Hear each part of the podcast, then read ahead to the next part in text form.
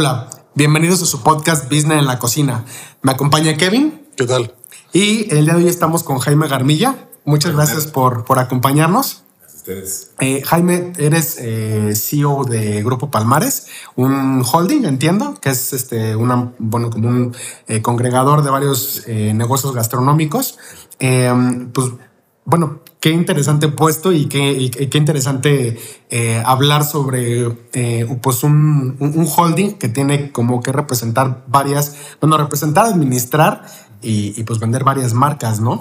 Eh, platícanos un poquito de, tu trayectoria, cómo llegaste al, al mundo gastronómico. Pues mira, creo que mm, es medio rara la trayectoria porque no soy, no tengo nada que ver con restaurantes, no estudié nada que tenga que ver con restaurantes, ni con el mundo de la, de la cocina, ni de la comida, ni mucho menos, pero pues como que eh, la trayectoria me, me- me llevó ahí. Eh, hoy, hoy sin duda lo agradezco porque, porque es una industria que me encantó. Llevo ya tres años en, en este mundo. Tra- ¿Trabajabas Pero, en mm, corporativo Danone? Sí, trabajé, en, trabajé en Danone siete años más o menos, fue mi primer trabajo, ahí, ahí arranqué mi vida laboral. Después de ahí emprendí un negocio, estuve trabajando ahí cinco o seis años más o menos.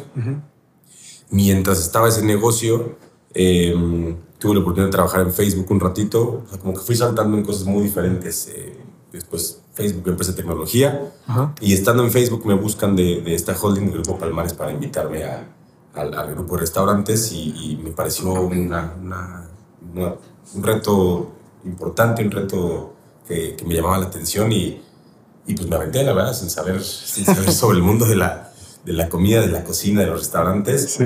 ¿En Facebook qué hacías? ¿Cu- ¿Cuál era como la- Estaba en ventas, la, la oficina Ah, de México está enfocada en ventas. Yo, tenía, yo llevaba ciertos clientes Mm. este, y pues vendíamos publicidad. Entonces, eh, nada, otra vez, nada que ver con ni haber trabajado en Danone, ni, ni, ni el emprendimiento, que es una comercializadora. Ok.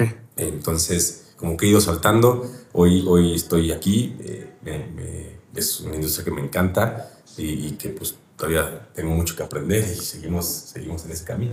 ¿Por qué Totalmente. te consideraron a ti para CEO de- del grupo? Mi trayectoria ha sido muy enfocada, en general ha sido muy enfocada en finanzas. eh, Casi, casi todo mi, todo mi trayectoria en Danone estuvo enfocada en el área de finanzas, en, en diferentes, eh, digamos, subáreas, para, para logística, para marketing, para, para el corporativo, este, para ventas. Entonces, como que recorrí todas las áreas de finanzas de, de la empresa y, y, pues, me he dedicado a, a eso eh, un poco por, por inercia, me, me he enfocado mucho en finanzas. Después cuando emprendí junto con otros socios, yo me encargué siempre de la parte administrativa, administrativa y financiera. Ok. Este, Facebook sí fue como el único lapso en donde pues, entré, entré directamente a ventas, pero mi intención estando en Facebook era, era eh, pues, aprender un poco más sobre el mundo de, la, del- de- marketing digital Claro. que era algo que, que el, el negocio que yo tenía con mis socios como que cojeaba mucho. Entonces eh, dije, pues me voy un ratito y regreso, regreso a mi negocio. Y justo en ese inter en el que voy y regreso, este, me buscan de, de, de Grupo Palmares, justamente para llevar la parte administrativa y financiera, Ok. eh, pero enfocado, digamos, eh, como director general, enfocado en la parte administrativa y financiera, que es, que es creo que de donde más eh, cojeaban los, los socios operativos Ok. eh, eh, muy buenos vendedores, desarrollan conceptos, pero les faltaba mucho esta parte como de, de operación y administración. sí, de- ese orden, ¿no? ese Financiero. orden financiero, entonces eh, desarrollo de procesos, ese tipo de cosas. Entonces, eh, pues por eso me, por eso me consideran a mí. Bueno, que aparte en la industria es algo que falta mucho, ¿no? O sea, usualmente, bueno, escuchaba tu, tu entrevista con Maurice Dieck y la verdad está bastante interesante. Justo quería, bueno, quería tocar dos puntos de, de la entrevista. Quería ver si pudiéramos como ahondar un poquito en, en la parte de cómo deciden que un lugar es buen lugar para, para crear un proyecto. Sí. Que creo que en la entrevista comentaban que con el 30% de aforo tenían que este, cubrir los gastos, ¿no? Este, digo, si nos lo puede explicar un poco más a fondo. Y bueno, la dos es, eh, en ese entonces empezaban con las Dark Kitchens. este, bueno, ver cómo les ha ido con eso, ¿no? Claro, perfecto. Te contesto mm, la primera. Eh, nuestra regla, y es un tema, es un tema interno, eso, eso no creo que sea algo de la industria. Nuestra regla es como para poder dar retornos de inversión eh, eh, buenos a nuestros inversionistas, Y también por otro lado, para cubrirnos en que estamos haciendo inversiones sanas, eh, intentamos no entrar a todos los proyectos que nos ofrecen, porque creo que, creo que a veces hay cosas muy atractivas, pero que tienen mucho riesgo, ¿no? sobre todo en este, en, este, en este mundo de los restaurantes. Entonces, esa regla como el 30% es, si yo tengo capacidad del 30%, que es un, un mínimo ahí más o menos pensando en que tienes, le das más o menos una vuelta el fin de semana a tu restaurante, pensando en que entre semana Sí, está te va mal, está lento, está flojón, y le das nada más una vuelta en- en- a la hora de la comida o a la hora de la cena, a la hora que sea, más o menos representa un 30% de la capacidad de lo que puedes llegar a vender en tu restaurante. ¿Pero eso es sobre capacidad instalada? Sí, Ok. sobre, sobre el número de sillas, Ok. eh, nosotros de- también depende del tipo de restaurante que tengas. En nuestro caso son restaurantes que nada más abren en la comida y en la cena. Nuestra intención es darle dos vueltas a las, a las sillas. Hemos logrado más, pero ya es difícil porque nuestros restaurantes son de cierta manera acogedores. A la gente le gusta estar Sí, se quedan mucho tiempo. mucha sobremesa, eh, Claro. se toma mucho, entonces son lugares donde es difícil darle, darle más Sí, vueltas. más rotación. Este, pero bueno, el ticket promedio es alto precisamente por eso. Entonces, Claro. eh, esta regla la ponemos justamente para que si, si nuestro fin de semana, nuestro viernes y nuestro sábado son relativamente buenos, con eso prácticamente salgamos, salgamos tablas. Eh, y, y a partir de esa regla empiezas a tomar decisiones sobre los locales que te ofrecen, cuánto le inviertes, qué renta, qué renta sí puedes aceptar y qué renta no puedes aceptar. Porque locales pues hay muchísimos todo el tiempo, ¿no? Este, todo el tiempo se están moviendo. Entonces, pues a cuál sí le entras, a cuál no, cómo sabes si va a jalar o si no va a jalar. La realidad es que es difícil eh, pensar que un, que, un, que, un, que un local va a ser exitoso o no. No lo sabes, es, es- es muy difícil. Puedes hacer estudios de mercado, puedes hacer muchísimas cosas. Nosotros hemos concluido que hay una parte de suerte enorme. Puedes hacer las cosas perfectamente bien y hay una, hay una parte de suerte por ahí que, Sí, claro. que por el momento, por la ubicación, por cualquier cosita que se junten ciertos, ciertos aspectos, puede ser, un, puede ser un hit. Pero bueno, otra vez volviendo, aterrizando un poquito a la pregunta, si tienes este, este 30% y sales tablas, pues todo lo demás es ganancia, ¿no? Ese sería, Claro. ese sería lo, lo ideal. Ese- esa proyección, digo, porque al final es una proyección, la basan en, en una afluencia de gente, digo, o sea, porque al final del día, digo, sí entien- entiendo que eh, hay un tema de suerte, totalmente, pero, pero me imagino que a lo mejor si hacen un estudio como de, bueno, cuántas personas pasan aquí, si es una zona a lo mejor residencial, si es comercial, si es corporativa, Va- vaya, eh, ¿cómo estudian eh, todos esos números que son previos a? Hacemos un estudio muy sencillo. La realidad es que eh, creo que creo que los estudios de mercado, cuando, cuando pagas por un estudio de mercado, creo que muchas veces dan información que ya conoces. Eh, Sí.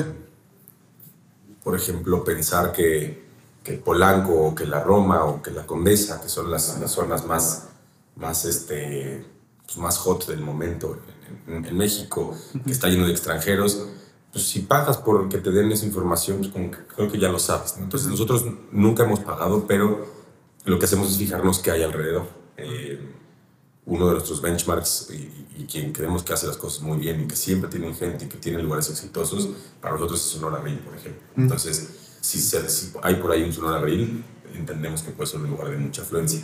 Eh, nos, nos vamos mucho más a zonas, por nuestros conceptos, mucho más a zonas eh, comerciales, no tanto residenciales, este, donde haya oficinas, donde la gente puede salir, a comer de lunes a, a- a viernes Para que les dé la afluencia entre semana. para que le dé la diferencia entre semana y el fin de semana pues lo puedes manejar un poco diferente y cambia mucho el destino de nuestros restaurantes. Eh, depende del restaurante al que vayas, el tipo de cliente cambia mucho, ¿no? Entre semana es generalmente gente de, de oficina que van a comidas de, de- de negocios o que salieron a comer rápido o algo por el estilo y el fin de semana es mucho más familiar o mucho más de fiesta, el sábado y el domingo familiar. Claro. Este, entonces cambia, cambia mucho. Entonces, eh, lo que creo que para nosotros el, el- el- el éxito ha sido también que logramos tener buena afluencia de lunes a, a jueves eh, y ya el, el fin de semana como que ya es más pues, como de rebote. Claro. O sea que se puede decir que cubren sus gastos de lunes a jueves y el fin de semana es utilidad. Exacto. Lo puedes ver, lo puedes ver así. Está súper bien. Oye, y dentro de esta regla tenían algo sobre sus costos que no podían sobrepasar eh, como cierto límite. ¿Cómo, ah, ¿Cómo funciona esta parte? Nuestros costos, bueno, costo de comida, y comida y bebida lo tenemos eh, en 35%, ese es nuestro, nuestro límite. Y de ahí eh, definimos pues, a qué tipo de productos podemos comprar, qué tipo de comida podemos dar, el precio que tenemos que poner en la carta. Y hacemos también comparativos con todo lo que está alrededor. Entonces, si, si, tenemos una carne, por ejemplo, que está en 800 pesos y nos damos cuenta que todas las todas de alrededor cuestan 2 mil pesos, pues igual pues, le puedes subir un poquito más y tienes mejor ganancia. O al revés, igual todas están en 400, entonces vas, ajustando. van ajustando al mercado. Exacto, al mercado pero siempre empezamos analizando el costo. ¿no? ¿Cuánto, cuánto ¿En cuánto me vende este producto el proveedor? ¿En cuánto, lo, cuánto me cuesta armarlo, cocinarlo, etcétera? Con todos los ingredientes y la receta. Eh, Oye, la parte de la renta y nómina, ¿qué porcentaje le destinan? Depende mucho del, del restaurante, porque mm, mientras más grande, eh, que tengas más capacidad de vender, pues baja en porcentaje. O sea, es más grande, obviamente, tu renta es más grande y tu nómina es, más grande en, dinero. Sí, pero el ingreso es más alto. Pero el, exacto, el porcentaje no se vuelve tan alto y te vuelves mucho más eficiente. Un restaurante chiquito se necesita la misma cantidad de gente para atender a 50 personas que para atender a 100. Entonces hay veces que, que, que, no llegas a, esos, a esos porcentajes. Idealmente, nosotros tenemos nuestra nómina anda más o menos en un 18% de las ventas y nuestra renta anda más o menos en un 20% de las ventas. Obviamente es muy, muy variable dependiendo de los meses, cosas así, pero, pero más o menos eh, así lo, así lo proyectamos. Ok, o sea que en teoría tendrías como... O sea, ya tu gasto operativo es como del 65, 70% más o menos. Más o menos. Con la intención de quedarnos con un 30% más o menos. Sí, más o menos. ¿Y, y sí ha funcionado así? Depende del restaurante, va, va o sea, los más grandes eh, sí lo hemos logrado porque es más sencillo, tienen mucha más inercia, tienes equipos mucho más chiquitos, ya saben cómo operar. Cuando tienen vida en los restaurantes es mucho más fácil y, y, pues, no sé, tenemos restaurantes nuevos que apenas están, están este, arrancando, que pues van poquito a poquito y apenas está saliendo, ¿no? Entonces, eh, creo que depende mucho, sobre todo el tamaño del restaurante, no tanto de, de, ticket promedio o tal, sino de pues, la capacidad de gente que puedes tener ahí eh, rotando todo el tiempo en las mesas, porque eso hace que las cocinas funcionen muy rápido, o sea, que los meseros funcionen muy rápido, no tienen momentos de ocio, no tienen... Este, sí, son más eficientes. Es mucho más eficiente, es más fácil operarlos. Tienes otras complicaciones, pero, pero este, tu, complicación se vuelve mucho más enfocada al cliente, tienes muchas más quejas, este, entonces son, son dos aspectos completamente diferentes pero eh, funciona de manera mucho más eficiente. Claro. Oye, eh, se habla mucho de que en, en, la industria gastronómica es difícil eh, implementar la parte de procesos en, en, en la operación. Um, pero me imagino que como holding y, justo como replicando marcas y modelos de negocio, han tenido que invertir mucho tiempo en, en, justo estandarizar procesos, ¿no? Sí, sí, sí, sin duda creo que es una de las cosas pues, que hacen más exitoso a un, a una, a un restaurante. Em, todos nos enfocamos siempre en el concepto, en la comida, en el lugar, en la arquitectura, en el ambiente. Pero si no tienes procesos bien definidos, la experiencia del cliente nunca va a ser la misma, nunca te vas a asegurar de que, que o sea, como que todos lo dejas un poco a la suerte, al azar, a que, a que tu cocina y tu gente sí, ¿no? tienen que trabajar, ¿no? No, hay un manual, no hay, no hay cosas que, que, te garanticen que va a, ser, va a ser siempre igual. Entonces, independientemente de si replicas o no alguna marca, porque nosotros hasta ahorita las marcas que hemos, hemos ido abriendo, todas son diferentes, la única que hemos replicado es Cha Cha Cha, que tenemos uno aquí y otro en Los Ángeles, y aún así son diferentes, por la cultura no tenemos la misma carta. Es muy similar, es muy similar, tiene muchos platillos muy, muy parecidos, pero pues, desde los, los, insumos, ¿no? No consigues el mismo chile ya que acá, no consigues la misma tortilla ya que acá. Sí, los aguacates. Sí. Exacto, entonces está tropicalizado, no es la misma carta y se parece. Entonces te puedo decir que prácticamente no hemos replicado ninguna marca, todos, todos, han, sido, todos han sido diferentes conceptos. Pero aún así, pues tu, tu carta tiene que funcionar siempre igual. Eh, y en esta industria que tienes muchísima rotación, pues si no tienes un manual, si no tienes una Biblia que te diga cómo, cómo, cómo eh, hacer todos tus platillos de, de, arriba abajo, pues el momento en el que tu cocina cambie o que se te vaya el chef o cualquier cosa, pues te vas a volver loco. ¿no? Entonces eh, es importante tener, tener ese proceso con recetas, con subrecetas, con este, todo, o sea, todo con, con medidas, con gramajes, con, con, este, con todo, todo el detalle que puedas tener. Y la única manera de lograr que, es, que, sí, que sí se haga es repetir repetir repetir repetirlo mil veces. ¿no? Entonces, creo que, y volviendo un poco a lo, a lo que decíamos hace ratito, mientras más cocines y mientras más gente haya, pues repite el mismo plato Sí, mil claro. veces, ¿no? Entonces, Sí.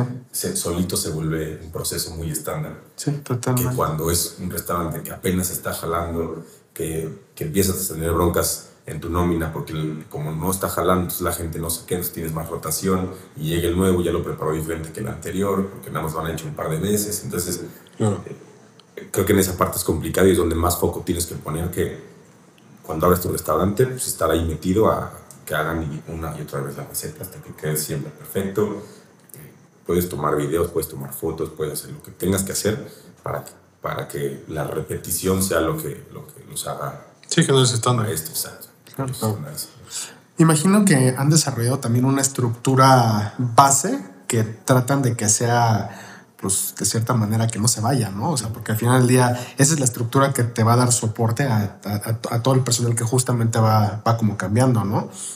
Justamente, sí, tenemos un equipo de gerentes y directivos, somos más o menos entre 8 y 10 personas más o menos, que nuestra intención es ya no crecer tanto ese equipo, o sea, nosotros, nosotros eh, 10, nosotros 10 personas, em, con la intención de crecer cada vez más restaurantes y ser los mismos. Eh, entonces, Es un gasto importante, ¿no? Porque Sí. imagino que al final tienen que tener nóminas nóminas un considerables. poco más altas que, en la operación, entonces eh, sí tienes que pues, desquitar la nómina y, y Claro. tener más negocio y crear, generar más venta, ¿no? no nada más controlar lo que ya tienes, sino ir- seguir creciendo con, con esa misma nómina para tener pues, un poco de economía de escala eh, y, y que este equipo sea como el- los- pues, la base que, que, sí, que no te rote, que no se vayan, que, que entiendan cómo funciona, que no importa si la operación va y viene, este equipo siempre está, siempre está sólido para, para poder atender pues, todas las eventualidades que vienen. ¿no? Claro, totalmente. ¿Cómo es el, su organigrama, perdón? Si se puede saber. O sea, a Sí. nivel directivo. Eh, o sea, está, estoy yo como director general y abajo de mí está el director de operaciones de México y el director de operaciones de Estados Unidos. Ok. Y de ahí se desglosa todo lo demás. Eh, a operaciones le dan servicios todos. Claro. Finanzas, eh, recursos Marketing. humanos, marketing, todos, ¿no? Ok. Entonces, eh, pues, los dos operadores son como las cabezas de, de- de todos los restaurantes. Este, y yo, yo estoy, sí estoy en contacto con la operación, pero me enfoco también en el contacto con los socios. Entonces, eh, soy Ok. como esa parte. Sí, eres como el medio, canal, ¿no? De, Exacto. Claro. Para entender cuáles son los objetivos de los socios, poderlo bajar al equipo y que los operadores se encarguen de que, de que funcione y que se desarrolle. ¿Funcionan en un esquema de gobierno corporativo o...? Sí, sí, no, no, no te voy a decir que a un grado, eh, eh, ya sabes, como... como muy- Sí, no en Google, ¿no? Exacto, sí, sí, no, no tan grave, pero, pero sí, sí tenemos, he- hemos ido mejorando cada vez más un poco de la, la idea de, de yo entrar al negocio también fue un poco... eh, Sí, como ser el punto entre, entre arriba y abajo, ¿no? Exacto, exacto. Sí, claro. Entonces hay ciertas cosas corporativas, de gobierno corporativo, que pues, no tienen mucho que ver con la, con la operación. Hay otras que sí, eh, no sé, desde, desde reglas internas de, por ejemplo, el uso del efectivo, ¿no? Que, Pues es algo que desde los socios eh, es algo que, que ellos tienen que tener la seguridad de que lo estás manejando de una buena manera, que tienes que desarrollar una política en, en gobierno corporativo para que, para que sepan que así está funcionando, temas más contables y fiscales. eh, eh, pero bueno, la operación del día a día eh, no es algo que, que, que tengamos tan, tan estricto, porque justamente tam- o sea, entendiendo que es una industria muy viva y muy Claro. eh, se mueve todos los días de una manera muy este muy rara, no, no- nunca, es- nunca, Sí, nunca son seres vivos, ¿no? Los sí, restaurantes. sí, o sea, al final son entidades que se van transformando también. Sí, y siempre tienes cosas diferentes que hacer, siempre hay, siempre hay clientes diferentes, entonces tus problemas son diferentes, tus claro. intenciones son diferentes. Claro. La otra vez la, la- la rotación en, el- en la gente es muchísima en esta industria, entonces todo el tiempo estás teniendo... Pero ustedes también tienen mucha rotación. Muchísimo, ¿Sí? muchísimo. Depende del área, o sea, depende Claro. de- del área. Eh, en el piso del restaurante es donde más, donde más. Después en la. Los niveles un poquito más altos, gerencias, chefs, obviamente. Sí, bueno, ¿no? esos son más estables. Son pues. más estables. Pero sí, los, los- el piso de, la- de- de los restaurantes es es- es Ok. súper. súper. Digo, pues, digo. Bueno, no, no sé si está bien que diga esto o no, pero. O sea, al final pensaría que, digo, si no lo quitamos, pero. Exacto. Este.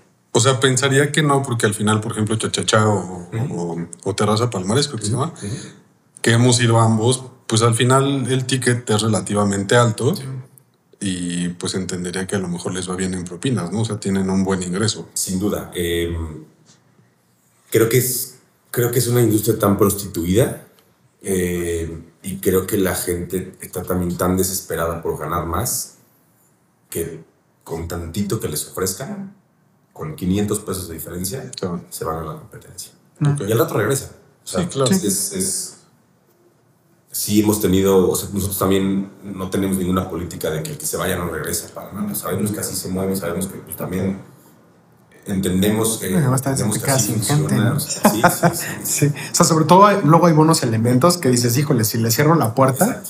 o sea, Sí, sí. bueno, no, no sé si incluso tengan estimado cuál es el costo, cuál, o sea, cuál es el costo de que alguien se vaya, ¿no? Más allá a lo mejor del administrativo evidente, ¿no? Pero hay, hay, un- costo de la curva de aprendizaje, hay un costo de, por ejemplo, un buen vendedor, o sea, pues a veces cuesta muchísimo un restaurante, ¿no? generalmente los buenos vendedores son los que, los que, los que se quedan, ¿no? Porque eso es, y y es, y es muy notorio, eh, como que hemos intentado desarrollar sistemas para que sea justo para todos, ¿no? Desde la zona del restaurante que atiendes, pues obviamente entras a Chachacha, todo, todos los clientes quieren estar dando el monumento y Claro, entonces sí, la siempre es vista. la mejor zona y es la que más vende y es donde más gente hay. Entonces todos los meseros tienen que pasar por esa zona en algún momento porque si no es injusto. Claro. Claro. Aún, aún así con esos sistemas nos damos cuenta que un mesero siempre es el que más propina se lleva o el que más vende. Claro. No importa en la zona del restaurante que esté, le ganan a los que estaban por allá. Entonces sí hay claro un... No su capacidad de venta. Sí, sí, o sea, sí hay una claridad en su capacidad de venta y esos pues no se van, porque las, ya se las saben, la tienen muy fácil, la tienen muy clara, siempre, siempre se llevan muy buena propina. Sí se saben los Los que menús están bien. tambaleando son los que de repente o son nuevos en la industria o, o- o no se adaptan a, a tu tipo de restaurante. Y pues son muchos. Entonces, eh, al final, pues no sé, Chachacha tiene eh, casi 100 personas. Entonces, pues eh, se está moviendo y moviendo y moviendo y moviendo. Claro. Pero esas 100 personas están calculadas. Voy a poner un ejemplo. Para que, por ejemplo, si se te van 10 personas del equipo, el restaurante pueda seguir funcionando. Sí, no tenemos un porcentaje definido como de si se me van más de estas, ya no puedo funcionar. Claro. creo que una de las cosas que, que, que ha servido del crecimiento del grupo sin, sin querer queriendo es que pues de repente si te van dos o tres personas pues cubres otro restaurante y mueves de aquí para acá entonces Claro. te facilita un poquito la, eh, la vida ¿no? lo que hemos intentado hacer es posiciones eh, no sé por ejemplo el- la persona que teníamos como gerente en, en, en Cha Cha Cha ahora lo tenemos como gerente en todos los restaurantes entonces entiende Ok. quiénes son las posiciones claves y no está metido en su, en su burbuja nada más de, de un solo restaurante. ¿no? Creímos que tenía la capacidad para, para seguir creciendo con nosotros y entonces es como el gerente de todos los restaurantes y los visita todos los días Ok. y es mucho más sencillo porque, porque él puede, nos empieza a ver ya, como- o sea, nos costó mucho trabajo que la gente que trabaja con nosotros nos viera como un grupo. Los de Chachachá eran Chachachá, los de Palmares eran Palmares, los de... ¿no? Y ahorita que esta persona está arriba y que también pusimos a un chef ejecutivo, entonces ya las cocinas y los pisos entienden que sí somos un grupo y que de repente un día les puede tocar trabajar allá y otro acá, ¿no? O sea, no, no se mueven todos los días, pero, pero saben Pero que, puede que- pasar. que puede pasar y que pues, necesitas echar la mano allá porque faltó, se enfermó, se- no llegó, lo que sea. Ok. Y tenemos otro, un par de lugares que son chiquitos, entonces si falta una persona, pues sí sientes una Sí, mucho la presión. Sí, sin chachacha falta una persona realmente no pasa nada. Sí, no se siente. Y ahí entran todos, lo cubren. Pero tenemos uno, uno- un restaurante en la Condesa que se llama Subway, que tiene un mesero. Entonces si falta el mesero, pues Sácalo para Sí, sácalo. la operación. Y tiene que salir el chef, y tiene que salir el, ba- la- el de la barra, y ahí entran todos este, Claro. más o menos a atender el changarro, pero sí les pega mucho más cuando, cuando se Sí, enferma totalmente. alguien, cuando no van. Entonces hay que, hay que- nos ha ayudado mucho a, a eso. Totalmente. Cuando llegaste ya no estaba centralizado de esa manera, o, o, o sí ya tenían como, como sus pininos centralizando esa operación. No, no, todavía no. O sea, eh, de hecho, cuando, cuando llegué, em, todo se manejaba muy como, como, como cada restaurante aparte. Este, ya estaba en las pláticas de, de los socios, los, los que me contrataron, como de pues, si queremos centralizarlos, tenemos una bodega, entonces no entiendo por qué no, si el atún no se está consumiendo acá, pues mándalo para allá. ¿no? Y Sí, hay cosas claro. que no se hacían. Entonces era cuestión nada más de que ya sabían que se tenía que hacer, ahí estaba el producto, ahí estaba el hacer- Sí, rotas- la rotación de insumos. Exacto. Era nada más definir el proceso tan sencillo como pues, ah, tenemos una- un, un mensajero que está todo el tiempo como en ruta Ok. y listo, fue hacer eso como nada, nada más como para, para estar mandando producto entre restaurantes. Hasta para negociar Es- cuotas, bueno, precios Exacto, y con, ¿no? con los proveedores. Entonces, Claro. Voy a tener un proveedor por restaurante, pues tienes uno como grupo. Claro. Este, Sí, consigues mejores descuentos. mejores descuentos, mejores precios, mejores condiciones. Sí, Totalmente. claro. Oye, y estos conceptos, eh, o sea, ¿tienen un, un- un público meta similar? Eh, o, o son totalmente diferentes uno, uno de otro? Totalmente diferentes. Ok. tiene mucho que ver también con la zona. Eh, Chachachá, por estar en, en- en el Monumento de la Revolución, es un restaurante de destino. Casi toda la gente que, está- que- que va al restaurante no vive cerca de ahí. Eh, casi todos. Hay una gran parte de extranjeros que claramente no viven en México. Hay una parte importante de todos los que no vivimos cerca de ahí, que lo vamos, vamos el fin de semana porque es un buen lugar por la vista. Y, y hay otra parte que está gente que está paseando por ahí, que tampoco viven cerca, pero que fueron al centro y que fueron a, a- a visitar este, toda esta parte de, de la Ciudad de México y que por alguna u otra razón se enteran de que está chachachá o lo googlean o lo que sea y suben al- al- a, la, a la terraza. Entonces, em, siendo un restaurante destino, tu, tu clientela cambia muchísimo. ¿no? Claro. Pueden, pueden ir eh, cualquier tipo de persona, o sea, tenemos, tenemos de todo. Palmares es un poquito más, eh, más estandarizado desde entre semana y fin de semana. De, te puedo decir que de lunes a sábado va casi siempre la- el mismo tipo de cliente. Eh, en fin de el domingo es el único día que se vuelve mucho más familiar, entonces ahí sí hay hasta niños y todo, y, y cambia, cambia radicalmente. Ok. Eh, el de la Condesa, eh, que es, es restaurante tailandés, eh, tenemos muchísimos extranjeros, el 50% de los clientes son extranjeros, eh, que entienden bien esa comida, entonces, o que la han probado en otros lugares, que pues, para ellos ya es más común. Entonces, no, no tenemos al mismo cliente en, en- en ninguno de los- de, de los lugares. Eh, definimos nada más como el tipo de cliente que nos gustaría tener, pero eso es como un tema mucho más de marketing. O sea, definimos a nuestro cliente ideal, pero nada más para ver cómo le vamos a hablar al cliente que llega, no Claro. tanto porque sea la persona que tiene que ir o que sabemos que va a ir. Ya, Sí, ju- justo mi pregunta iba, iba un poco en ese sentido, o sea, porque al final del día tu estrategia es diferente para, para, para cada concepto, ¿no? Y, y me imagino que también, eh, por ejemplo, o sea, a lo mejor eh, Terraza Chachachá es un restaurante como muy transaccional y como mucho cliente nuevo. Y a lo mejor eh, Palmares es un poco más de recompra, de cliente como cautivo y, y tus estrategias también deben ser completamente diferentes, Sí, ¿no? cambian, cambian mucho. Eh, desde el tipo de, toda nuestra parte de RP funciona diferente el tipo de revista o el tipo de comunicado en el que queremos salir en un lugar que en otro. ¿no? este, como que eh, Chachachá está muy enfocado. A ver, creo que, creo que el mejor marketing de restaurantes siempre es el boca en boca. No, no, hay, no hay nada que, que lo vaya a ganar, nada más que es imposible de medir y no, y Sí, claro. no, no hay manera de que. Bueno, y, y- Bueno, y- más o menos. más- sí, más o menos. O sea, es, comple- es complejo, sí, sí es Sí. complejo, pero eh, bueno, es que eh, hay, hay una herramienta que es la encuesta. Que, que, o sea, que es- creo que está muy poco utilizada en el Claro. tema de restaurantes, Claro, pero es una herramienta súper potente, o sea, Sí, porque preguntarle a tus clientes por dónde, me, por dónde llegaste, por dónde me conociste, el tema de estrategias de, de, de recomendación, de, de este, pues Sí, ver que el, el rango de edad, este. Sí, sí. Sí, o sea, te, te ayuda sí. como, como a capitalizarlo. Sí, te da, un, te da un parámetro, pero la realidad es que no Sí, hay... hay un sesgo, obviamente. Exacto, tiene un sesgo grande porque Sí. pues, no saben si realmente te vieron primero en una revista o en Instagram o en Facebook. Y Sí, después le dijo el amigo y dijo, ah, entonces sí voy. Bueno, Fue y, y- fiesta, y- y no solo eso, o sea, tienes aparte otros factores. El primer factor es que pues muchas veces no la llenan los, los clientes aunque se la lleven. Y el segundo Que es la llenan mal, ¿o no? o que la llenen mal. Y luego tienes otro, otro, otro factor, este, cuando el capturista no está generando. Sí, o sea, digo, al final del día. Pero bueno, bueno, sí, sin duda te da, te da un, Claro. un sesgo, eh, eh, pero es difícil implementar algo para que tu boca en boca explote, ¿no? O sea, no hay mucho que Ah, puedas hacer. Entonces, pues si te dicen, ah, está haciendo de boca en boca, ah, pues qué bueno, ¿no? Pero, Sí. pero no hay mucho que puedas hacer tú Sí, claro. como negocio. Bueno, y además también pues, es algo bien subjetivo, ¿no? O sea, en el mismo grupo, o sea, puede haber un par de personas que digan, a mí me encantó, y una que digan, "Mm, a mí no tanto, ¿no? Y al final del día, pues también es. Depende de quién la conteste. Sí. Totalmente. Sí, también y, y te, te pueden recomendar muchos lugares, no vas a todos, ¿no? También Sí.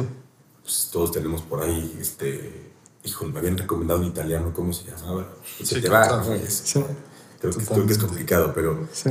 pero bueno, en- entendiendo que, esta, que, que, que los restaurantes, pues, desde mi punto de vista, viven de esto y viven de recomendaciones y de que la gente les diga qué hacer y, y- e ir, o sea, no, yo no creo que los restaurantes vivan del marketing tal cual, así como lo vi y, y ahora voy a ir, y- o vi un espectacular y ahora voy a ir. Ujú. Eh, creo que, creo que el- el- el- la estrategia que tienes que seguir en cada uno es diferente eh, por el tipo de comunicación que tienes que hacer y a quién te vas a dirigir, Ujú.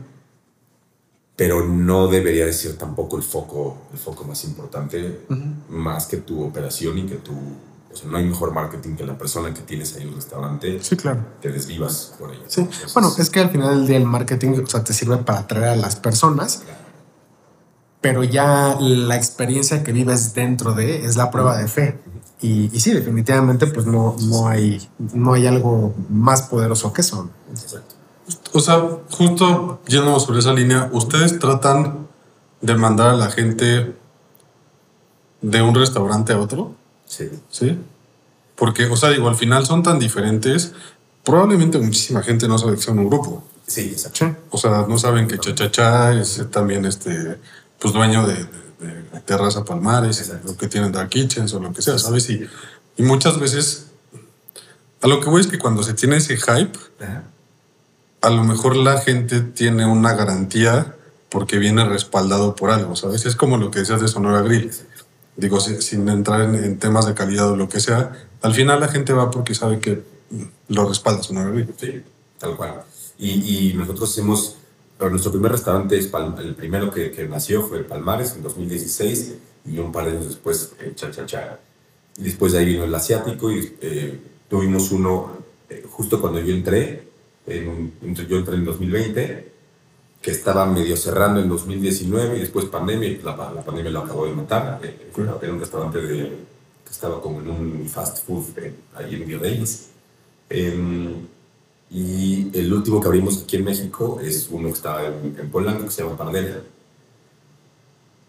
Y el más exitoso hasta ahorita es Terraza Cha Cha Cha, por el tamaño, por, por muchas cosas, ¿no? Entonces, sin duda, agarramos gente de Cha Cha Cha como para que, para que vayan a los, a los demás lugares. Y, y hemos intentado diferentes estrategias. Primero, em, dar descuentos, ¿no? Si, si vas a comer a Cha Cha Cha, te regalan un descuento en este lugar y dándonos cuenta, pues no jaló muy bien, eh, porque decíamos, ¿por qué voy a lugar si yo quería venir a cha cha cha? Entonces lo hacemos al revés. Ve a mi lugar y te vienes con tu cha cha cha. Entonces cambió un poco la, la perspectiva y la gente dijo, ah, pues sí, así sí jalo, porque me van a dar descuento al que sí Claro. quiero ir, ¿no? Al otro que Sí, está medio totalmente. obligando, ¿no? Sí, claro. Eh, y, y nos ha funcionado de cierta manera. Eh, Este, este par de restaurantes que han ido, que, que han sido los últimos y que les ha costado un poco más de trabajo, que pues, nacieron post pandemia y que no ha sido sencillo, eh, sí han tenido ciertos, ciertos beneficios. Otra vez, el Claro. cliente es muy diferente, entonces, eh, aunque tengamos muchísimos clientes en Chachachá, muchos no son eh, el tipo de cliente que va a ir a ese tipo de restaurantes, desde la zona, el tipo de comida, los precios, etc. Sí. sí, bueno, y aparte si es alguien que pues viene un par de días y quiso conocer ahí, o sea, Sí, sí. difícilmente va a ir a, a- a- al otro, ¿no? Sí, totalmente. Oye, Mucha gente tiene esta idea de que abrir restaurantes o negocios en Estados Unidos es la panacea y es lo mejor y demás. ¿Cuál es la experiencia del grupo? Te podría decir que sí, o sea, así como lo pones, sí, sin duda. Eh, pero visto desde la parte operativa. Eh, todos saben que aquí en México abrir un restaurante es un dolor de cabeza porque te enfrentas contra un gobierno corrupto que pues, tienes que hacer mil y cosas para que te dejen abrir. En Estados Unidos es completamente al revés. Te ayudan con todo, todo funciona como debe de ser, te, te dan tu licencia, o sea, todo, todo es... Eh, sí, es muy derecho, eso es como es totalmente legal. No hay, no hay, corrupción, no hay nada, todo lo tienes que pagar como tiene que ser, no hay, no hay efectivo, no hay ese tipo Pero también es muy estricto, ¿no? Pero es muy estricto. Si te dan una licencia de hasta cierta hora y de alcohol, de hasta esto, pues hasta ahí puedes, no puedes hacer más, no puedes negociar de que hay chance, pues no. La zona permite que tengas un lugar de X metraje, con un volumen hasta tales watts, este, o sea, aunque sí es, sí es muy estricto. Pero la realidad es que si lo cumples, el, el gringo, el americano, es, es, un gran cliente. Entonces, eh, están acostumbrados a comer todos los días, a gastarse mucho dinero en, salir a comer. Este, comen y pagan cuentas caras, digo en dólares, obviamente ellos ganan dólares. Claro. Eh, pero además pues, son, son cuentas caras que que pues no consumieron tanto como nosotros, ¿no? Aquí en México, cuando sales a un restaurante esperas un gran servicio, salir lleno, salir... Mucha comida. Mucha comida. Y allá, digo, entre que hacen las cosas muy bien y la gente trabaja bien y como deben ser, pues las experiencias generalmente son buenas. Entonces, por esa parte, sin duda es, o sea, abrir un restaurante en Estados Unidos, sin duda es algo que, que, que yo recomendaría. ¿Cuál es su ticket promedio? En Estados Unidos, ah. de 65 dólares. Ok. Pues no, esto tampoco está. No es altísimo. Sí, no. Pero es muy grande. Pero es comida mexicana. Sí, está bueno, sí. Son tacos y son tostadas. Claro. bueno, sí. Aquí, aquí ronda más o menos el mismo. No, aquí cha cha cha es más o menos 750 pesos. Okay. Son pues, la mitad de 7 dólares, la mitad. Sí. Eh, eh, Palmares también poco, Palmares es más o menos 900 pesos. El de Polanco es el más o menos 1200 y el de la Condesa es más o menos 400 pesos. Okay. Eh, entonces tenemos, justo por eso tenemos todo tipo de clientes, ¿no? son rangos muy diferentes de precio, zonas muy diferentes también en las conductas. Sí, claro. Eh, entonces también por, también por, eso cambia mucho. Antes de, de, abrir allá, ¿ustedes, digamos, ya tenían pensado quién iba a operar allá?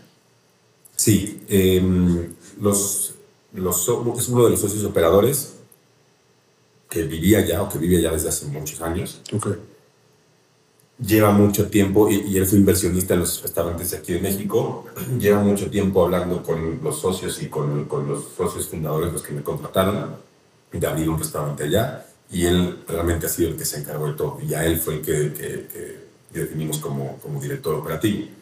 Eso lo definió antes que yo entrara, pero sin duda lo valido, o sea, creo que es, es, un, es un, excelente operador, eh, es, es, mexicano, eso ayuda muchísimo porque entiende cómo funciona la comida mexicana.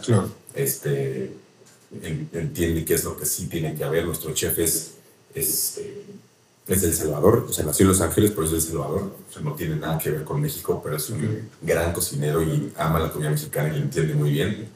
Y lo hemos traído a México para que, para que entienda un poco más qué es lo que queremos hacer y qué cosas nos gustan y funcionan.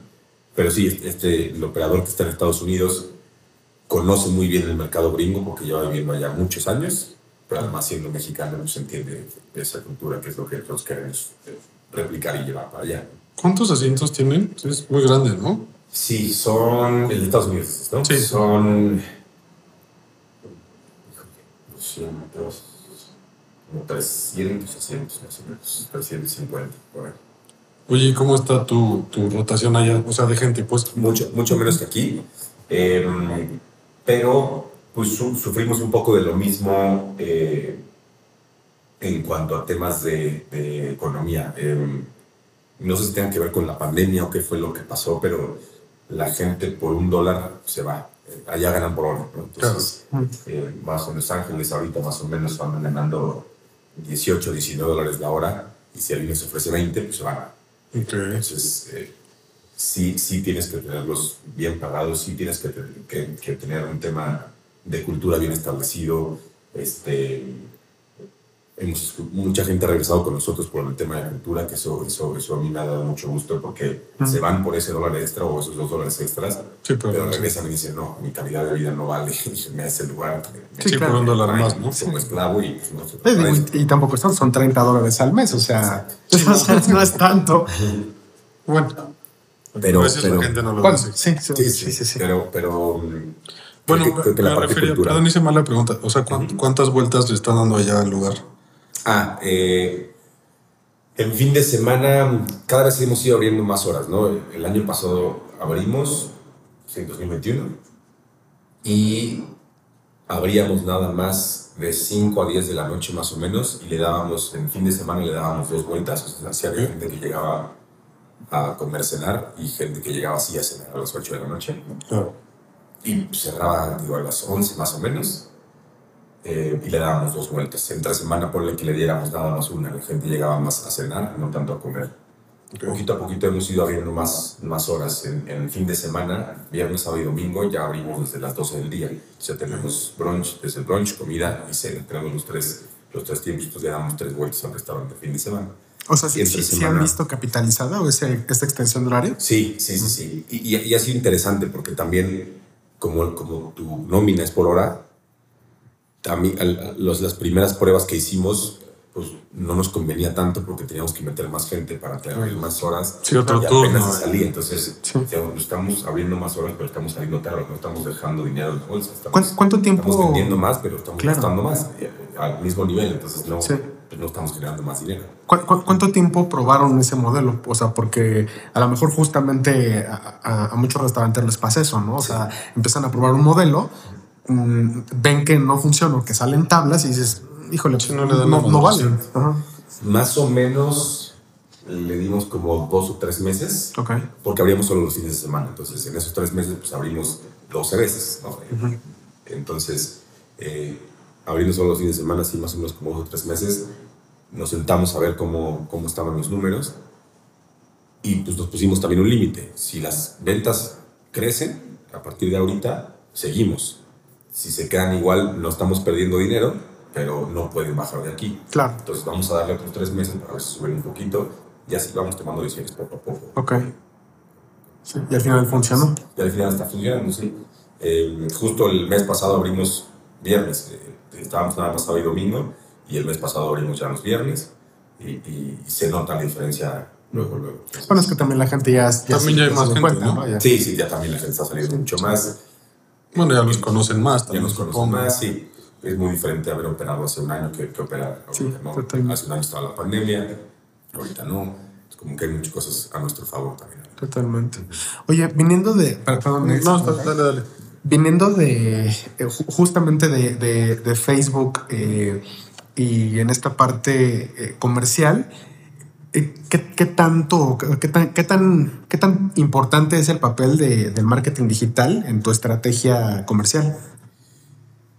Mira, creo que mm, por el momento que nosotros estamos viviendo, a ver, yo cuando, cuando llegué de Facebook, sin duda, una de mis prioridades era eso, implementar una buena estrategia de marketing digital, este, ver de qué manera capitalizamos las inversiones y no nada más tener unos Instagrams bonitos y listo, ¿no? sino hacer las cosas, hacer las cosas bien. Por la pandemia, entre recorte de gastos y muchas cosas, como que lo dejamos, lo dejamos de lado. Eh, y hoy nos hemos enfocado sí en marketing digital a través mucho más de Google que de Facebook y de, Mm. de Instagram.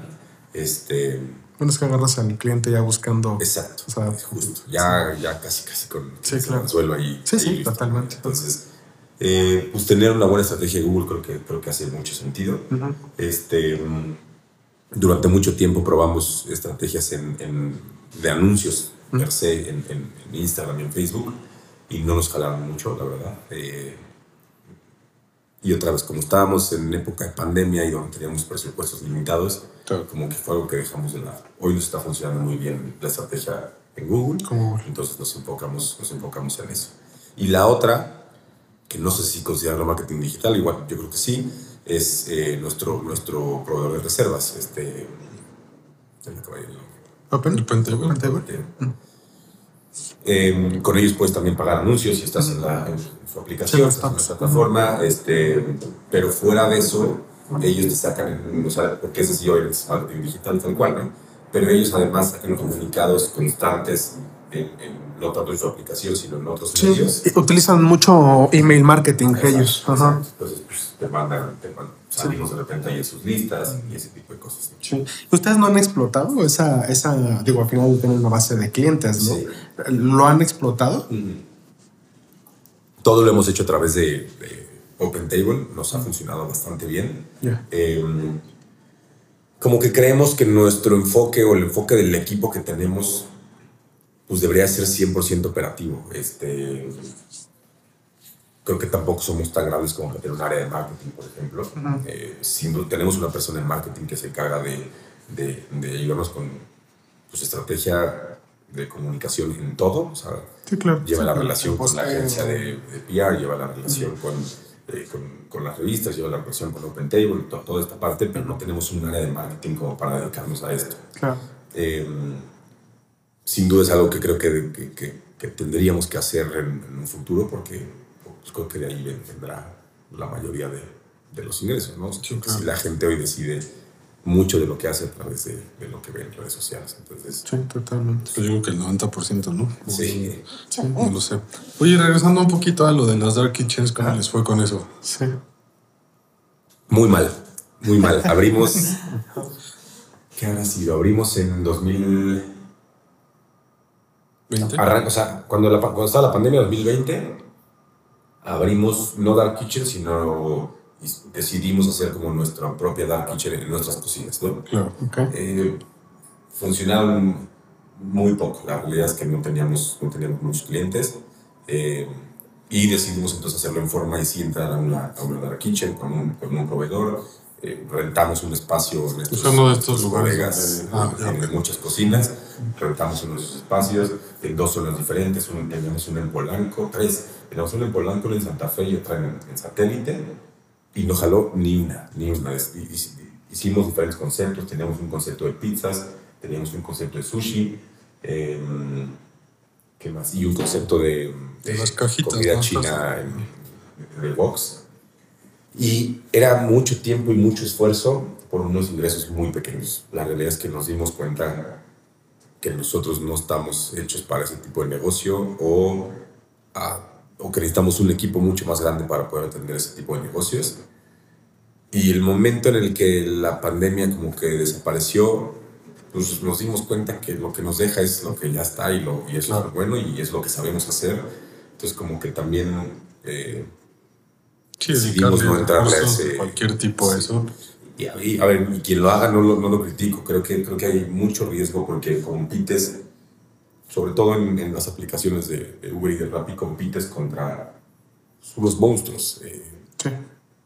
Domino's, McDonald's, eh, a todos los de Alsea. Entonces, cuando la gente busca esa comodidad, pues nosotros no estamos, como que nuestra, nuestra prioridad no es enfocarnos, uno de nuestros como lemas o propósitos, como lo quieran llamar, es apapachar a la gente a través de nuestro servicio y de nuestra comida. Y eso no lo podemos hacer en las aplicaciones Claro. no depende de ti, la comida puede llegar fría, la comida puede llegar mal porque el repartidor se movió. Entonces, Claro. cuando, cuando nos dimos cuenta que no está en nuestro control y que además no nos generaba mucho dinero y que tenía ingresos súper chiquitos para lo que nos estábamos acostumbrados, decidimos mejor eh, dejarlo de lado. Este, creo que es un negocio bien complicado, Sí. Que si logras llegarle, pues tienes un, un área de oportunidad inmensa porque, porque puedes replicar y eso, Sí, eso claro. es padrísimo. Sí. Es un monstruo aparte, completamente. Son dos negocios completamente diferentes. ¿Cómo cuánto le invirtieron a cada cocina? Sí, sí, puedes saber.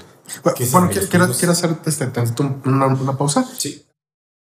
Ah, bueno, te, te- te preguntaba que más o menos cuánto habían invertido en una cocina. Estas decías que de 150... Sí, entre 150 y 200 mil pesos más o menos el- el- los equipos Ok. eh, de, de- de cocina. Pero si tomas más o menos eh, los, los meses que estuvimos abiertos, que fueron más o menos entre 6 meses y un año, dependiendo de cada, de- del contrato que teníamos con cada uno de, los- las cocinas, em, calculo más o menos que unos 400 mil pesos por cocina más o menos. Wow, ya ok. con la inversión, con estos meses de pérdida, nóminas, eh, compra de producto, yo sí unos 300, 400 mil pesos. Por ¿Recuperaron algo de eso? Bueno, o sea, me refiero... Recuperamos, vendimos, vendimos algunos, algunas de las cosas eh, que teníamos al final, este, con ahí recuperamos una parte y otras pues nos quedamos que hoy nos funcionan para preparar otras Sí, equipo para- restaurante como equipo, entonces pues esa, esa inversión no se perdió per se, lo que sí se perdió pues fue tener eh, la nómina, la gente y este, eh, pues perdiendo, perdiendo dinero, no comprar producto que no se vendía, que se echaba a perder, este, Claro. invertimos un poco en marketing, este, entonces todo eso sí, más, más o menos por ahí, por ahí fue durante, durante un año, año y medio más o menos, en total de las tres, de las tres cocinas, yo creo que pues sí, como 800 mil pesos entre, todo, entre las tres. Por ahí, Wow. Un poquito más, un poquito. ¿El producto que tenían lo, lo adaptaron a, delivery? O sea, es decir, eh, el tema con delivery es que es- un mercado muy transaccional. Entonces, y, y está eh, pues basado mucho en, en ofertas de entrada y te doy la promoción y el descuento y el envío sin costos. Hay muchas estrategias atrás de para hacerlo exitoso. Eh, ustedes eh, adaptaron, digamos, como sus productos para que se ajustara a, a ese mercado o entraron con, con lo que ya tenían y buscando como, como vender lo mismo, pues, que en el, que en el restaurante. No, hicimos, hicimos cosas completamente diferentes. Este. Incluso hasta, hasta hicimos nuevas marcas. Este, y todo salía un poco como de la, de, de la misma marca que ya teníamos. De hecho, varios productos que, que vendíamos en ese momento los adaptaron ahora a los nuevos restaurantes que están eh, en, en punto físico y que, que funcionan. Por ejemplo, desde Palmares desarrollamos una, una marca que se llama Basa Basa, que vendíamos pizzas. Eh, y y nos- el, el equipo de cocina de Palmares nos ayudó a desarrollar estas pizzas. Este, entonces hicimos esta marca que, que- que tenía su, su cocina virtual. No, no funcionó, pero ahora Palmares se quedó con esa parte de las pizzas y hoy están, son parte del menú y funcionan súper bien. Entonces, pues, de lo, un poco de lo, de lo perdido, lo ganado. Sí, claro. Oye, una pregunta con eso, digo, porque es, se me hace interesante. ¿No les bajó mucho el ticket el hecho de vender pizza? No, fíjate que no. Eh, de hecho, nuestro ticket. A ver, si, si hago el análisis tal cual por mesa, por cliente, probablemente sí, ¿Sí, un poco? Un poco. eh, pero se compensa mucho con lo que, todas las demás cosas que consumes y sobre todo con el alcohol. Entonces, eh, creo que más bien lo que, es- lo, que, lo que estábamos esperando y lo que nos hacía un poquito de falta, sobre todo en ese restaurante, era justo que la gente tuviera, tuviera algo que picar para, sobre, para después. Entonces, Como la botana. como la botana, exacto. En lugar de, de, no sé, llegas a comer este, y todo el mundo pide cosas de comer, cosas del centro y se pueden echar los tragos. Hay muchas mesas, sobre todo en fin de semana, viernes y sábado, se quedan hasta la cena. Entonces, en lugar de volver a empezar con, pues vamos a pedir de comer otra vez, una pizza les funciona muy bien como para... Sí, a lo mejor ya no quieres lo mismo. O sea, Ya no no quieres lo otra mismo. comida. No quieres algo de que, ay, me he hecho una rebanadita y ya, o sea, no, no voy a cenar otra vez, ¿no? Claro. No te llevo chupando este, cuatro o cinco horas. Entonces, eh, creo que funcionó muy bien para ese momento y logramos otra vez que Palmares re- reviviera mucho, porque Palmares vivía mucho de, de, pues, del fin de semana de fiesta, ¿no? Eh, sobre todo por la zona, la gente iba mucho a comer y a recopiar ahí para después irse a antros, bares, etc. Entonces, eh, creo que hoy hasta, hasta nos funcionó para ese tipo de, de cosas, ¿no? No, sé, no tener una cocina tan formal y tan, tan, este, tan completa y, y algo más como para picar rápido porque pues, voy a echarle unas chelas y, y listo. Entonces, Bueno, y es que además a lo mejor trajiste un mercado que no tenías antes, ¿no? Puede ser, sí. Sí, Sí. sí. Otra vez no, no lo tenemos medido y no lo, realmente no es algo en lo que, nos, nos, nos enfoquemos tan, tan fuerte, pero este análisis como de, de- del menú, hoy si yo lo veo tal cual, otra vez si me meto las tripas, tal vez podemos encontrar algo específicamente sobre las pizzas. Claro. Pero si yo hoy lo veo de manera Sí, en el general, el promedio es más alto hoy que, que antes, ¿no? Obviamente también porque hemos subido precios, por inflación, por, por muchas cosas, pero nuestros precios no han subido tanto a comparación de otros restaurantes y la gente sí está consumiendo más. eh, Otra vez, tal vez es efecto de regreso de pandemia, de que la gente quiere salir, de Claro. Muchas cosas. Claro. Bueno, y es que también, en el, o sea, ya en el grupo y, y manejando como diferentes conceptos, tampoco puedes enfocarte tanto en la microgestión, ¿no? O sea, es, es, es difícil ya ponerte a desmenuzar en qué se gastó la bolsita de queso, ¿no? Exacto. Sí, creo que, creo que si te, te enclavas en todas esas cosas, pierdes mucho tiempo y no sé si el resultado va a ser algo que te va a cambiar la vida. Eh, alguna vez tuve un jefe, creo que, creo que fue en, en Danone, eh, sí creo que fue en Danone, que, que me decía, a ver, robo, robo hormiga siempre va a haber, imposible que lo controles, no va a ser cero. Busca que no sea más de X porcentaje. Si estás abajo de ese porcentaje, estás bien. Ujú. No te enfoques en ese porcentaje que ya tienes controlado, no te enfoques en eh, ahora vamos a bajarlo de 4% a 3%, porque el dinero no te representa tanto, el tiempo te representa mucho y generalmente ahí salen muy buenas, o lo que parecen ser muy buenas ideas que a veces pues, no son tan buenas, ¿no? Eh, eh, empiezas a pensar, pues como voy a meter un sistema para controlar con cámaras que hagan no sé qué, acaba saliendo carísimo. Que la gente aparte Sí, se claro. siente, ya no se siente bien trabajando para en ti, ¿no? punto, Sí. Y te acaba saliendo más caro eso a que te roben el jitomate, ¿no? Por decir algo. Sí, claro. Claro, Sí. totalmente. Eso no lo vas a poder evitar. Nunca, siempre te van a robar. eh, en cualquier industria, o sea, me lo decías en Danone, que, que es un monstruo de, de Sí. empresa. Eh, entonces, pues mientras tengas ciertos estándares y ciertos controles y de ahí eh, eh, puedas, puedas tomar decisiones, creo que es mucho mejor hacer eso a no tomar decisiones por estar esperando este resultado de que si la bolsita me cuesta 4 centavos y que si la no sé qué, pues mejor verlo primero como algo grande, tomar la decisión, hacer las cosas y después volverlo a medir. Claro. Es como hacer, eh, cu- ¿cuál es el 20% de las cosas que hago y que me generan el 80% de mis resultados? ¿no? Exacto. Y eso pasa prácticamente, yo te puedo decir que en todos los menús, de todos los restaurantes. El 20% de tu menú vende el 80%, entonces enfócate Sí. también en esas cosas. ¿no? Sí, totalmente. Hay, hay platillos que no tienen que ser el mejor ni los más importantes. La gente siempre va a pedir los ese 20% que, Sí, claro. acostumbrados. ¿no? Sí, es lo que les gusta. Exacto. Y que además no puedes cambiar esencialmente porque pues le hacen la torre a todo tu concepto. ¿no? Sí, totalmente. Oye, ¿y como grupo qué sigue? O sea, supongo que siguen desarrollando conceptos, pero ¿ya tienen algo en puerta? Nuestra intención es seguir, pues sí, tenemos el que, el que viene ahorita, eh, abre en enero, es otro en, en Los Ángeles, eh, que se llama Sasasa. Es Ok. Prácticamente Como el de la canción. Exactamente. No hay, no hay de eso ahí. Pero sí, este, es, es restaurante mexicano también, pero enfocado 100% en mariscos. Mariscos eh, como de la baja. Eh, Ah, bueno. mariscos crudos, Órale. este, mucho callo, muchas almejas, muchos ostiones. qué rico. Eh, tostadas. eh, en, en una zona en Los Ángeles que está creciendo mucho. Este, creemos que puede ser un, un gran lugar. El lugar está padrísimo. eh, es una casa con un, con un jardín, con un patio que, que estamos llenando de plantas. Entonces es un lugar que, que- que tiene mucha vida. Entonces, eh, pues bien, eso viene en enero, abrimos en enero ahorita. Esa es la siguiente apertura. Y lo que hemos estado pensando y, y las, las conclusiones a las que hemos llegado como grupo es que queremos seguir creciendo la marca Chachacha. Entonces, Ok. seguiremos cuidando las marcas que tenemos aquí, como el el tailandés que platicaba, Subway, Pardelas, Tempolanco y, y Palmares, sin duda. Pero nuestra intención es abrir más Chachachas. Eh, tenemos por ahí un par de locales en puerta en, en el sur de la ciudad, a ver si logramos concretar alguno para, Ok. para abrir otro Chachachá. Y seguir abriendo Chachachas también en Estados Unidos. Entonces, Ah. esa es la marca que- en la, en la que nos estamos enfocando ahorita. Su, su bandera, ¿no? Exacto. Para abrir, estamos pensando en tener cuatro o cinco en la Ciudad de México, más o menos.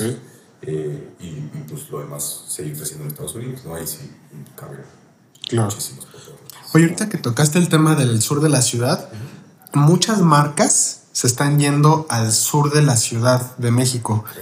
¿Crees que haya una zona que está desatendida de ese lado?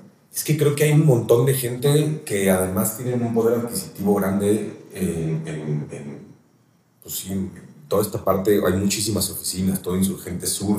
eh, no sé si conozcan el nuevo centro comercial de Mítica, eh, que tiene puras tiendas eh, Sí, top. Sí. top. Y justo platicando con ellos, porque en algún momento nos invitaron a ser parte de, de- de- el proyecto, pero no, no teníamos el, el capital suficiente para poner ahí una marca nuestra. Eh, pero fuimos a ver el, el desarrollo, este, nos estuvieron platicando sobre, sobre, sobre, los números y sobre el cliente que había por ahí cercano.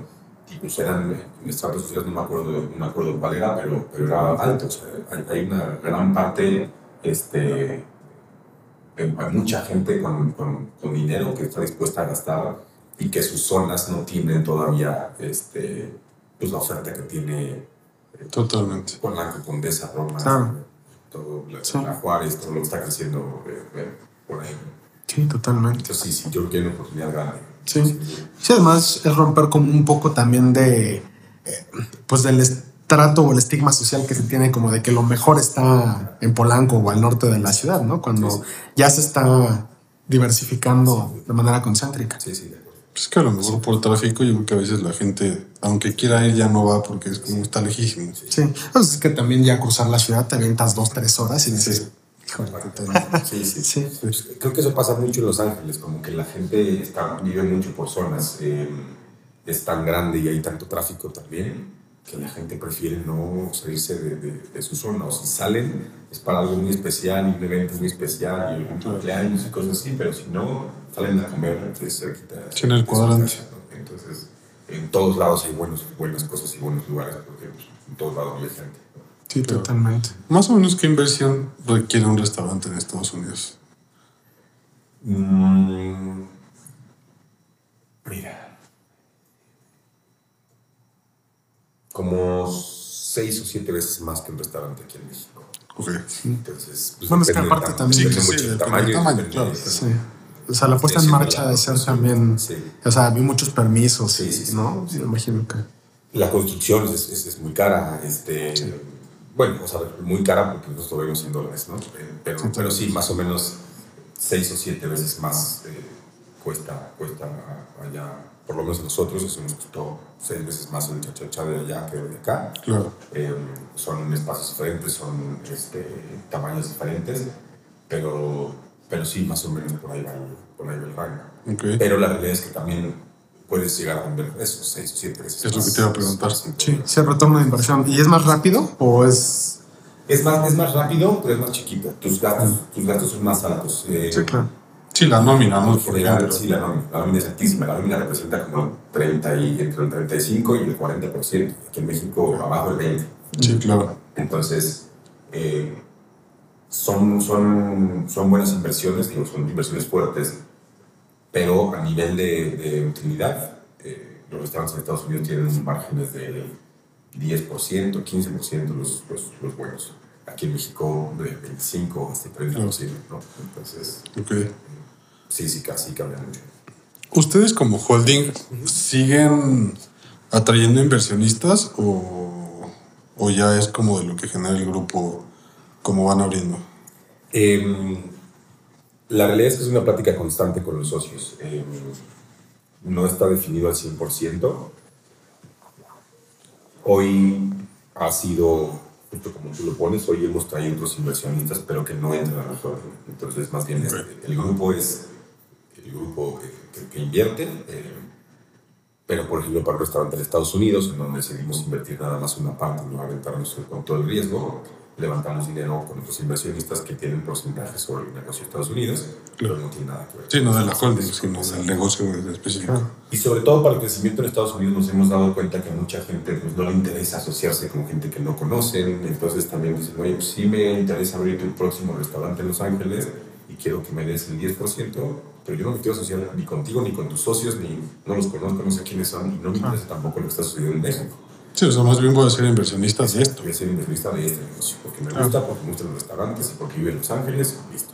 Okay. Entonces, sobre todo en Estados Unidos nos ha funcionado mucho, o por lo menos hemos despertado interés mucho más fácil cuando, cuando invitamos a la gente como socios aparte que como socios del grupo. Sí. En algún momento les planeamos como toda esta historia de y eh, queremos que nos compre un fondo de inversión y que queremos que este, que crezca la holding para que después el fondo de inversión nos compre y a los socios les pueda tocar su salida y para ellos haya sido un buen negocio durante los años que estuvieron invirtiendo y nosotros seguir creciendo la marca, etcétera.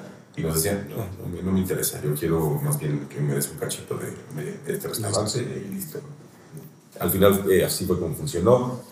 Tal vez tiene que ver mucho con nuestro tamaño, que hoy nada más tenemos pues, dos chachachas, uno en México y uno en Los Ángeles, además de los restaurantes de México.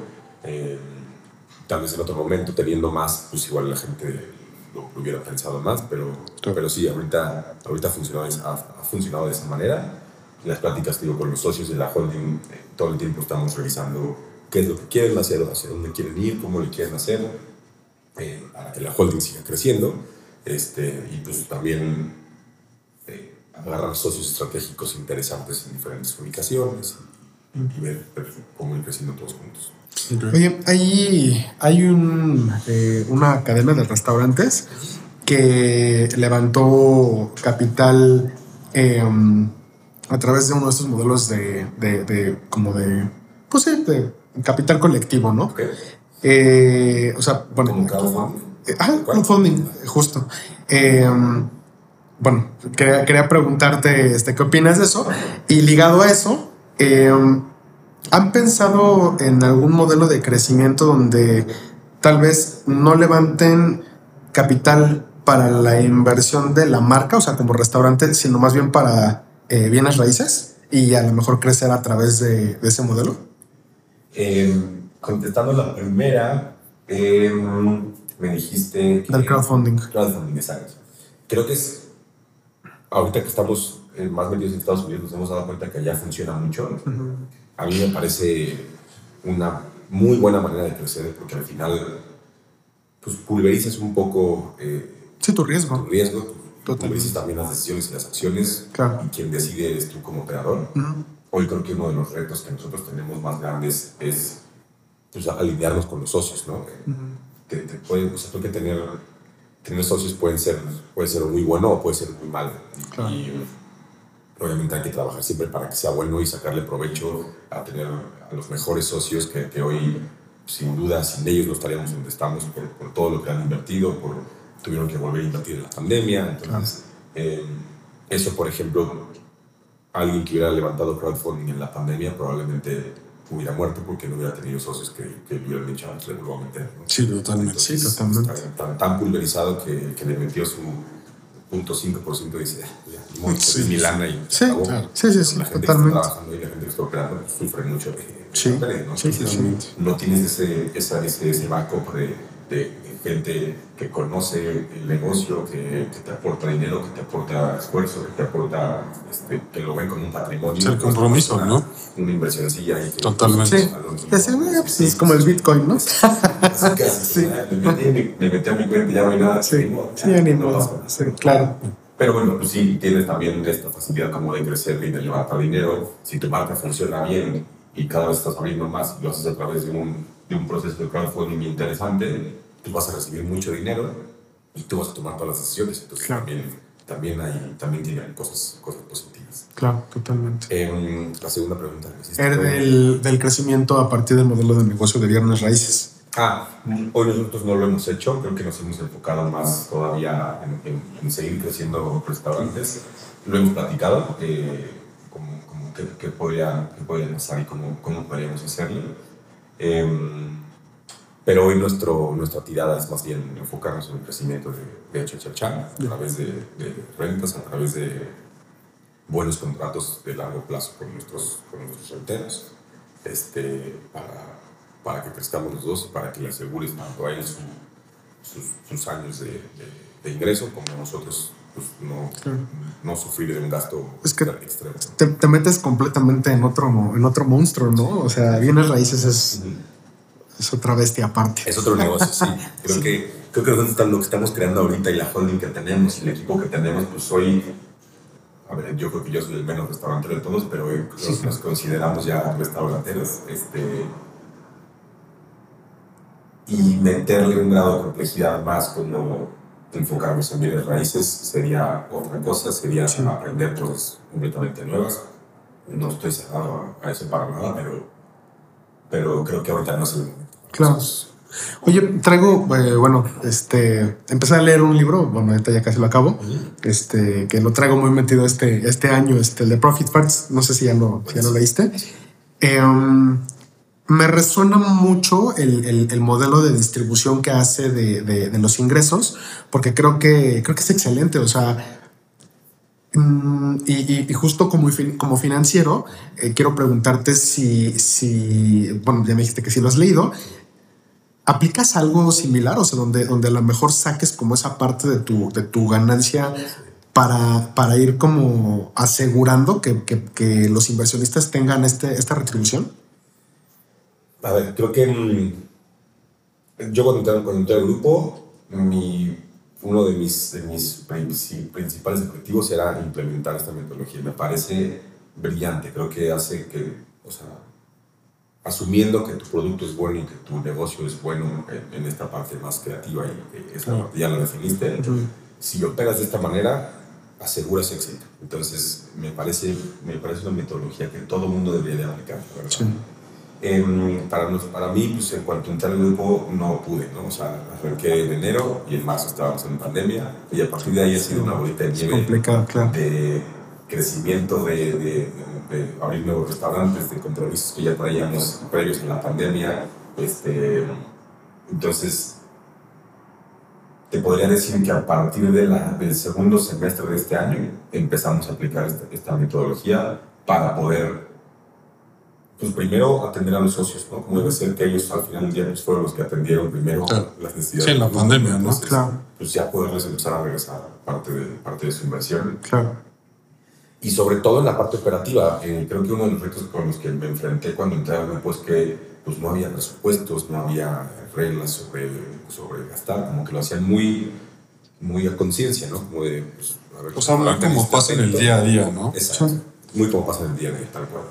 Entonces creo que esta metodología te ayuda mucho a definir, pues a ver, hoy puedes operar con tanto porque saqué un porcentaje de las ventas y te doy este, no sé, 12% para que, para que operes.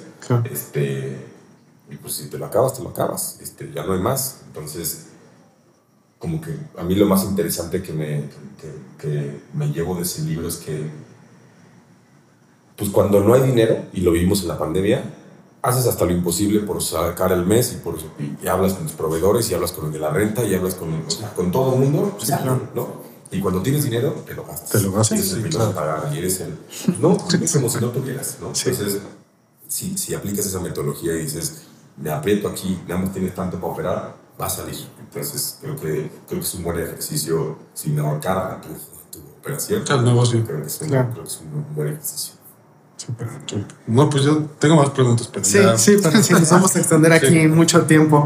Este, ¿dónde pueden visitar tus negocios? Este, ¿cuáles son las marcas? Este, ¿hay alguna página? Perfecto. Sí, eh, pueden, a ver, eh, se los digo por, por tamaños. Terraza Chachachá, que está en el Monumento de la Revolución, Avenida La República 157. Muy rico, por cierto. Eh, gracias. Sí, vaya. Eh, Azotea Palmares, que está en Durango 216, ahí en la colonia Roma. Eh, Suway es un restaurante tailandés chiquito que está en Alfonso Reyes, número, se me acaba de olvidar, 250 creo. eh, y el cuarto que abrimos en México se llama Pardelas, un restaurante mediterráneo que está en Emilio Castelar número 44. Okay. Y tenemos oh, el, el, restaurante Chachacha en Los Ángeles eh, y próximo abrir el Sasasa en Los Ángeles también que pues abrimos en enero a ver, a ver qué tal nos va. Súper, seguramente bien. Seguramente bien. En redes sociales igual son los mismos nombres, Terraza Chachichas, Uruguay, este, todos van a aparecer ahí. Para sí, los ponemos Exacto. aquí abajo. Perfecto. Perfecto. Por ahí. Muy bien. bueno, pues eh, muchas gracias por, por, por, la plática, estuvo bien interesante. Digo, ojalá que haya oportunidad eh, más adelante de que tengamos una nueva, una nueva plática. Sin duda. Este, y bueno, si tienen alguna pregunta que quieran saber, eh, déjenoslo ahí saber en los comentarios. Denos like, sigan las redes sociales, eh, síganos a nosotros, compartan este episodio y nos estamos viendo en la siguiente ocasión.